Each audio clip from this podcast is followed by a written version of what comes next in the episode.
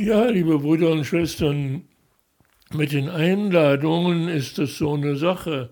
Das hatten wir schon ein anderes Mal besprochen. Dieses Mal aber ist es ganz besonders schwierig. Ein berühmter Pharisäer hat Jesus zum Essen eingeladen. Was ist so schwierig daran? Was soll man da anziehen? Was wird es zu essen geben? Was zu trinken? Schwierigkeiten gibt es genug. Und dann kommt noch etwas dazu, das vollkommen unerwartet ist. Man beobachtet Jesus genau, ob er sich die Hände vor dem Essen wäscht und so weiter und so weiter. Und dann steht da plötzlich ein Mann, der wassersüchtig ist. Wie der daherkommt, das sagt man nicht in dem Evangelium, aber er steht plötzlich da. Und Jesus hat Mitleid mit ihm, denn er muss sehr unter seiner Krankheit leiden, sowohl in dem soziologischen Sinn, das heißt also ein Ausgestoßener aus der Gesellschaft sein, als auch im physischen. Also er muss Schmerzen haben und Schwierigkeiten, sich überhaupt körperlich zu bewegen. Jesus hat Mitleid mit ihm. Aber bevor er irgendetwas tut, wird er erstmal die berühmten Gastgeber den Pharisäer und dessen Freunde fragen, ist es am Sabbat erlaubt zu heilen oder nicht? Und dann steht da im Evangelium, sie schwiegen. Punkt. Das heißt, diese berühmten Leute, die Pharisäer und die Schriftgelehrten, die durften wohl wissen, dass Jesus das wusste, dass es streng verboten ist, am Sabbat zu heilen.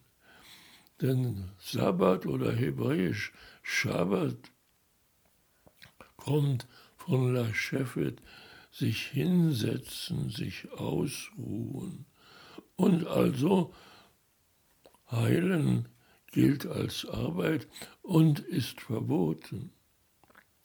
Jesus hat nun gefragt, ist es erlaubt oder ist es verboten? Und sie schwiegen, weil sie wussten, was er weiß. Aber die Spannung ist, was wird er tun? Denn man hat das Mitleid sehr deutlich gespürt. Und in diese Stille, die voller Spannung ist, hinein, berührt Jesus diesen kranken Mann körperlich. Er legt ihm die Hand oder die Hände auf. Dann steht im Text, er ist geheilt und Jesus sagt, du kannst jetzt gehen. Und dieser geheilte Mann geht weg. Und jetzt wendet sich Jesus an die Gastgeber, das heißt an den berühmten Pharisäer und seine Freunde. Und was sagt er denen? Jesus sagt ihnen, und wenn euer Sohn plötzlich in den Brunnen fällt, werdet ihr ihn nicht sofort herausziehen, um sein Leben zu retten, auch wenn es am Sabbat ist, steht im Text. Und dann steht im Text, und darauf wussten sie nichts zu erwidern. Ja, hier sehen wir, was auch im Gesetz steht, aber offenbar nicht oft beachtet wird, nämlich und du sollst deinen Nächsten lieben wie dich selbst. Das ist hier geschehen. Das ist Kindesliebe von dem Vater und es ist genauso und vielleicht noch deutlicher Nächstenliebe. Du sollst deinen Nächsten lieben wie dich selbst. Damit ist der Auszug aus dem Lukasevangelium schon beendet. Aber wir spüren sehr deutlich, hier ist, wie so oft, von Vater und von Sohn die Rede, also eine ganz enge menschliche Beziehung. Und die ist wichtiger als auch der Sabbat.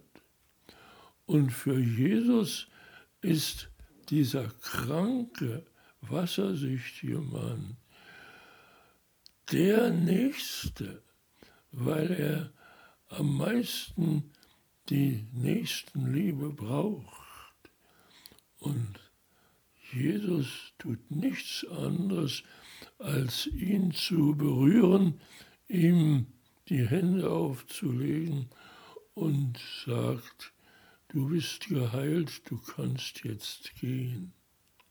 Vielleicht ist es hier wichtig, einmal zu sagen, dass sehr oft in den Heilungsberichten bei dem Evangelisten Lukas die Beziehung zwischen Vater und Sohn eine Rolle spielt. Wie weit wir das in Verbindung bringen mit dem Vater im Himmel und seinem Sohn auf Erden, nämlich Jesus, das bleibt uns überlassen.